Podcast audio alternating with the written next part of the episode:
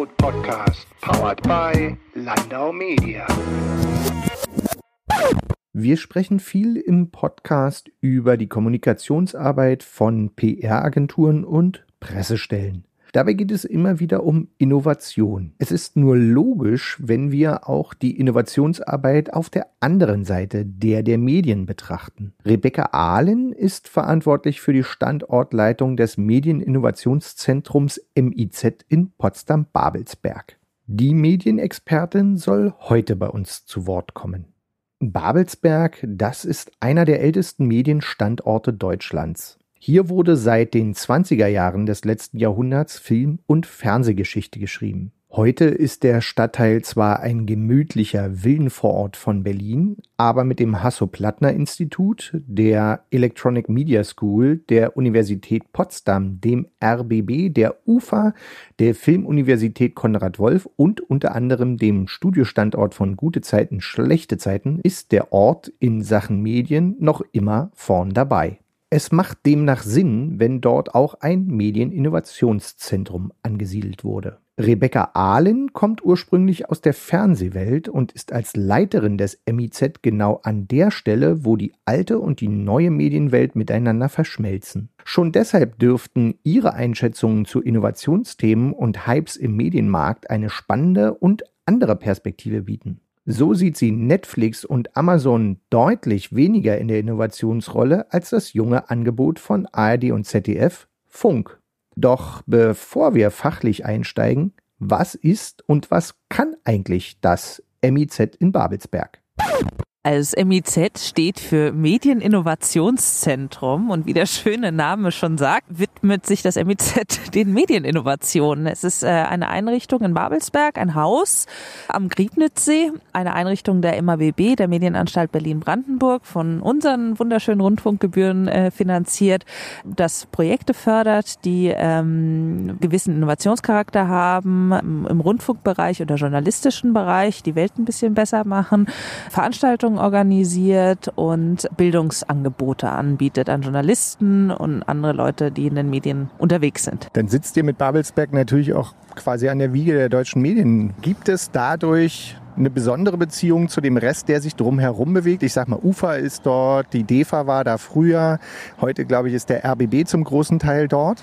Ja, tatsächlich. Wir sind äh, in enger Kooperation unter anderem mit ähm, dem HPI, mit dem RBB, mit der EMS, die nebenan ist, ist die Electronic Media School, mit ähm, allen möglichen Häusern, die drumherum sind. Das ist eine super Lage, äh, weil man einfach nicht weit hat zu den ganzen anderen Medienmenschen, die da so sind, aber auch genau weiß, äh, was oder genau rausfinden kann, was sie auch gerade beschäftigt. Also man kann, man hat keine weiten Wege, um zu wissen, was gerade Thema ist. Auch die Filmuni sind ein guter Partner. Womit kommen denn Leute zu euch und wollen mit euch Innovationen machen? Also unsere Innovationen haben meist einen äh, technischen Aspekt und darüber hinaus dann meist ein Anwendungsgebiet im inhaltlichen Bereich. Also die meisten Leute kommen mit uns mit einer Idee, zum Beispiel, ich bin Datenjournalist und ich habe folgendes Problem entdeckt. Wenn man das und das macht, dann würde man sehr viel Zeit sparen und sehr viel Geld sparen und deswegen habe ich jetzt hier ein Startup gegründet oder eine, ein Tool anentwickelt und dafür brauche ich jetzt Geld. Das ist so ein wirklich kerntypisches Projekt für uns. Andere Sachen sind, sowas gab es noch nie, das würden wir gerne machen oder da brechen wir die Grenzen, was bis jetzt gemacht wurde. Also es ist äh, immer irgendwie jemand, der, der meistens aus der Branche heraus ein Need gesehen hat. Das können auch Startups sein oder Leute, die ähm, im Forschungsbereich sind, aber die meisten Leute haben irgendwas mit Medien zu tun. Jetzt haben wir die Firmen schon aufgezählt, die da drumherum sind. Der Großteil, würde ich sagen, ist Film, aber letztendlich natürlich auch noch Fernsehen. Radio ist das da draußen natürlich auch. Ähm, Print ist es nicht. Aber kommen denn diese Firmen mit neuen Ideen oder äh, kommen nur Leute, die ja eigentlich in einer Zeit groß werden, wo, glaube ich, das Handy die Hauptmedienquelle ist. Wer kommt da? Und wollen wir es vielleicht an einem Projekt mal ganz konkret dann machen? Ja, können wir gerne machen. Also zuerst, wer kommt da und, und kommen die, das ist durchaus ein Thema. Wir sehen uns so ein bisschen als auch ein Netzwerk zwischen Medienhäusern und der alten, den alten Medien, was so ein bisschen auch deswegen bin ich auch wahrscheinlich da, weil ich auch meine Wurzeln in alten Medien habe und aber hauptsächlich in den neuen arbeite. Aber wir sehen uns als so ein bisschen Verbindungsglied zwischen Leuten, die Ideen haben und Innovatoren sind und Medienhäusern. Es gibt tatsächlich sehr viele spannende Projekte, die wir gerade fördern. Ein super Projekt, was wir gerade haben, ist das Projekt Radmesser zum Beispiel. Das ist ein Projekt, wo zwei junge äh, Physiker auf äh, einen Journalisten trafen von dem Tagesspiegel und die Idee hatten, beziehungsweise gemerkt haben, dass in Berlin Radfahren sehr gefährlich ist, weil man oft sehr eng überholt wird. Ähm, es ist unübersichtlich im Straßenverkehr, aber es keinerlei belastbare Daten dazu gibt. Es gibt zwar gefühlter Journalismus, aber keinen wahrer Journalismus, wo man sagen kann, okay, das sind wirklich auf Daten basiert. Und sie haben Sensoren entwickelt, äh, mit denen sie 100 Berliner jetzt über ein paar Monate lang haben Radfahren lassen und die messen dann immer automatisch, wie eng man überholt wurde. Und aus diesen Daten, und tatsächlich war das, der, die Resonanz unfassbar, es haben sich über 2500 Leute beworben, haben sie jetzt äh, mehrere Artikel gemacht, die auch große Aufmerksamkeit generiert haben, auch für den Deutschen Reporterpreis nominiert wurden. Also sind sehr erfolgreich und haben natürlich jetzt auch eine Art von einerseits neuen Journalismus generiert, also ein neu, neues Tool generiert. Die wurden von mehreren Ländern auch jetzt angesprochen, dass sie das in andere Medienhäuser, in andere Regionen auch transportieren. Und gleichzeitig haben sie auch ein tolles journalistisches Produkt dabei generiert. Du kommst ja, wie du selbst schon sagtest, aus der alten Medienwelt, also vom Fernsehen in dem Fall ganz konkret, ist mein Wissen darüber. Welche oder wie siehst du denn diese ganze Thematik Amazon, äh, Netflix und Co. in Sachen Innovation? Also wenn wir jetzt wirklich mal da einsteigen, Innovationen in den alten Medien, ja. sind das die echten Treiber oder machen die eigentlich das Gleiche nochmal oder gibt es eine Veränderung dadurch? Ich glaube, ich mache mich nicht sonderlich beliebt, wenn ich jetzt sage, für mich ist Amazon und Netflix klassisch TV. Es ist zwar eine andere Plattform und es ist eine andere, also man hat eine andere Zugänglichkeit durch eine Art Mediathekensystem. Man hat ein Big Data basiertes Vorschlagssystem, ja. Aber im Endeffekt ist es nichts anderes als klassisch TV. Die Produkte, die da entstehen, sind klassisch TV, teilweise sehr klassisch TV und vieles ist auch einfach Lizenzware von klassischem TV. Das darf man auch nicht einfach vergessen. Das wird momentan sehr gehypt, weil da viel Geld drin steckt, trägt sich allerdings, wie wir alle wissen, auch noch nicht hundertprozentig. Ist aber, wenn man so guckt, wie Leute heutzutage nutzen, natürlich auch logisch. Wenn ich jetzt von Innovationen rede, dann rede ich wirklich von so Sachen, die mich erstaunen, wo ich denke so, ach so geht es. Und da muss ich sagen, das fehlt mir bei Netflix und Amazon so toll. Viele derer Produkte auf jeden Fall sind schon irgendwo. Also ich gucke mir das gerne privat auch an, sage aber nicht, das revolutioniert jetzt die Art, wie wir konsumieren. Ich finde da tatsächlich, dass, obwohl das auch manchmal gerne verpönt wird, Funk da mehr Experimentierfreudigkeit zeigt. Auch da oft öffentlich-rechtlich und auch oft sehr datengetrieben. Und lass uns ein bisschen gucken, damit wir die Reichweite anheben.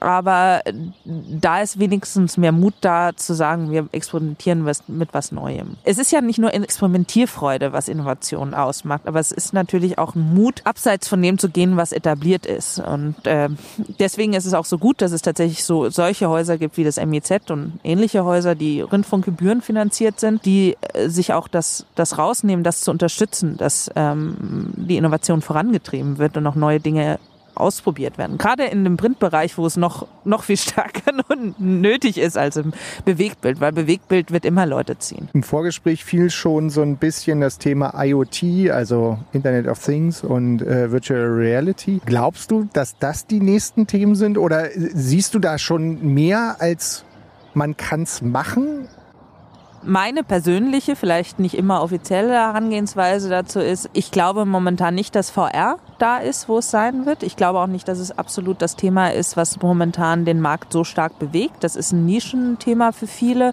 was im Gaming-Bereich durchaus Durchsetzungskraft, vielleicht auch sogar im Pornobereich, aber nicht notwendigerweise im allgemeinen Konsumbereich. Ich habe ähnliches gesehen, als damals ähm, 3D-Fernseher the hottest shit waren und alle irgendwie 3D-Fernseher und alles sollte 3D sein und in anderen Bereichen auch immer mal wieder, wo das durch, durchs Dorf getrieben wurde.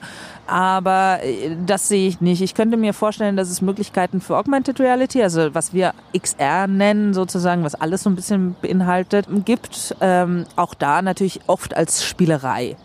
Gibt es vielleicht auch Möglichkeiten, bin ich immer offen für, für andere Modelle, wie man das im Alltag etablieren kann, ähm, ist aber noch relativ früh am Anfang.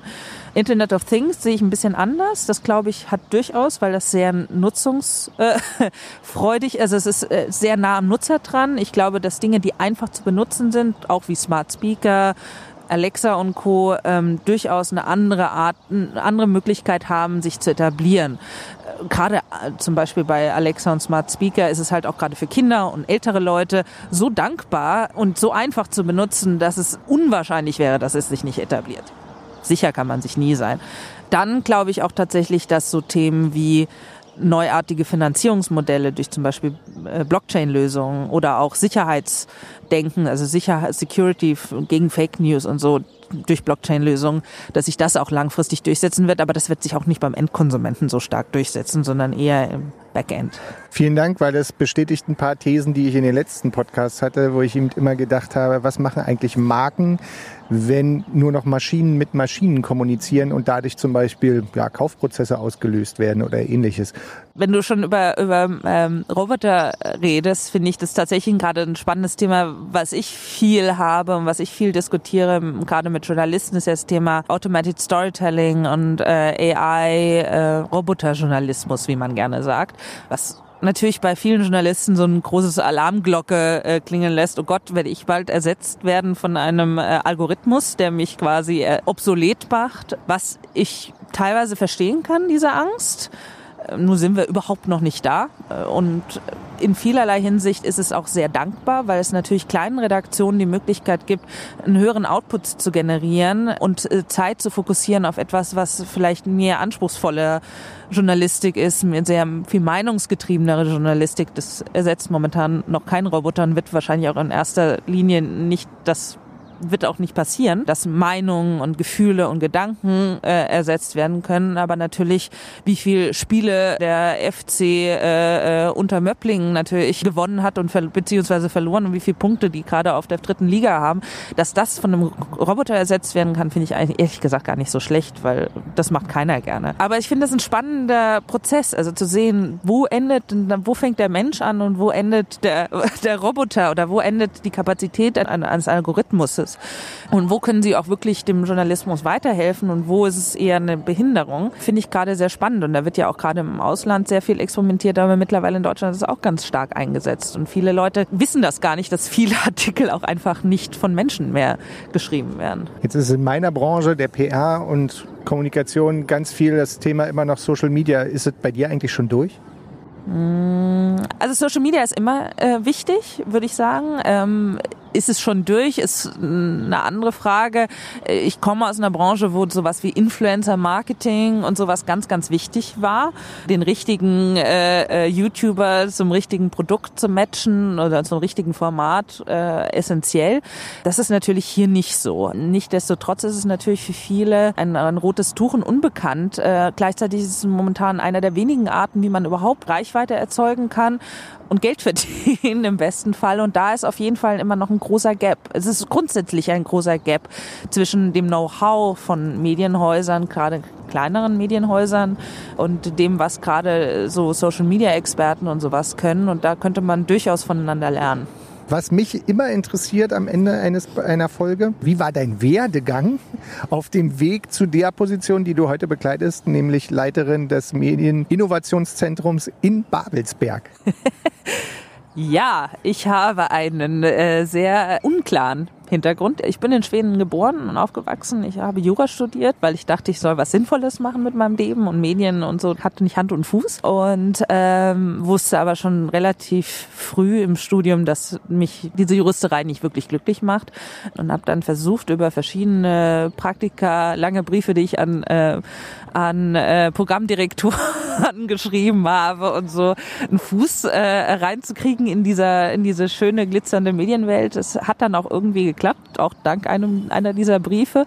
Habe dann beim schwedischen Fernsehen angefangen und habe dann ähm, verschiedene Jobs gehabt, äh, bevor ich dann irgendwann bei der UFA landete, wo ich viele, viele Jahre war, gefühlt ich bin 34, davon sind sieben Jahre Berufserfahrung relativ viel und habe da alles Mögliche gemacht im Bereich New Media oder digital oder ähm, ja online first, ähm, habe ähm, Sachen für das Formate fürs UFA Lab produziert und entwickelt ähm, und verkauft, auch bei Funk, habe ähm, äh, den Bereich Digital Brand Extension und Social Media am Ende geleitet. Das ist so alles, was rund um die Formate der UFA im digitalen Raum passiert. Äh, also das habe ich verantwortet zusammen mit meinem Team und bin dann zu einer ZDF Enterprises Tochter gegangen, habe da rein produziert, habe auch an der Filmuni unterrichte ich auch ähm, ne, neue mediale Formate, also auch so produzieren fürs Digitale, produzieren für andere Plattformen als TV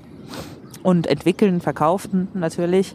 Dann war das eigentlich relativ logisch, dass ich auch mal was anderes machen wollte, was wirklich sehr stark innovationsgetrieben ist, weil mich das immer sehr stark beschäftigt hat und ich mir auch immer Gedanken gemacht habe, was ist denn, also wie wollen wir die Gesellschaft von morgen mitgestalten, wenn wir wissen, dass sie sich so stark verändern wird, wie sie sie jetzt schon angefangen hat, aber in den nächsten Jahren noch mal stärker.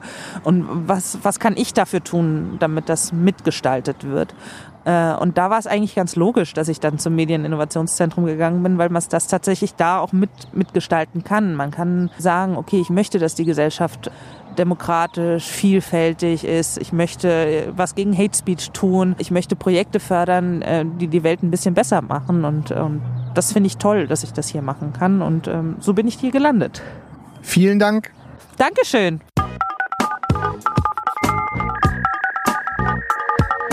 Der Medienrot Podcast, powered by Landau Media.